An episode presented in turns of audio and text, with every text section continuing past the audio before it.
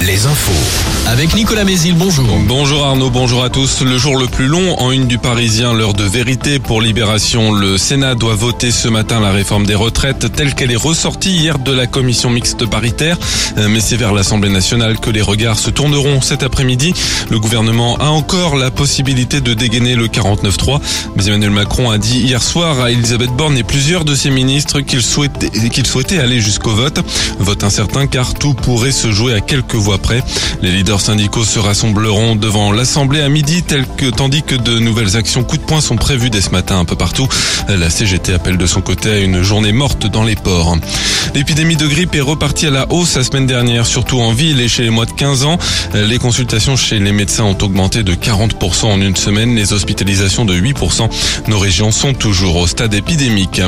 Il était le patron du foot français quand l'équipe de France a remporté sa première Coupe du Monde en 98. Claude Simonet est mort à l'âge de 92 ans dans la nuit de mardi à mercredi à Nantes.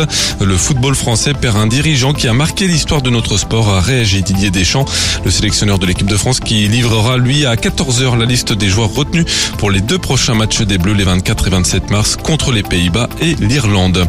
En handball, Brest conforte sa deuxième place de, dans la Ligue féminine après une large victoire contre Besançon hier. Nantes reste sur le podium malgré la courte défaite face à Paris 92. Chambray a gagné contre Nice, celle sur Belle a perdu. Chez les hommes, retour de la Star League ce soir avec notamment le duel entre Cesson-Rennes et le HBC Nantes. Le temps très ensoleillé pour ce jeudi, un peu plus voilé ce matin sur la Bretagne avant l'arrivée cet après-midi d'une perturbation sur le Finistère avec quelques gouttes. Les maxi bondissent entre 14 et 20 degrés au nord de la Loire, 17 à 23 plus au sud. Enfin, ce rendez-vous ce matin sur Alouette après son live Alouette Showcase hier soir à Nantes, Claudio Capéo sera en direct dans nos studios de 7h à 9h avec Nico et Julie. D'ici la prochaine flash à 6h. Très bonne matinée à tous.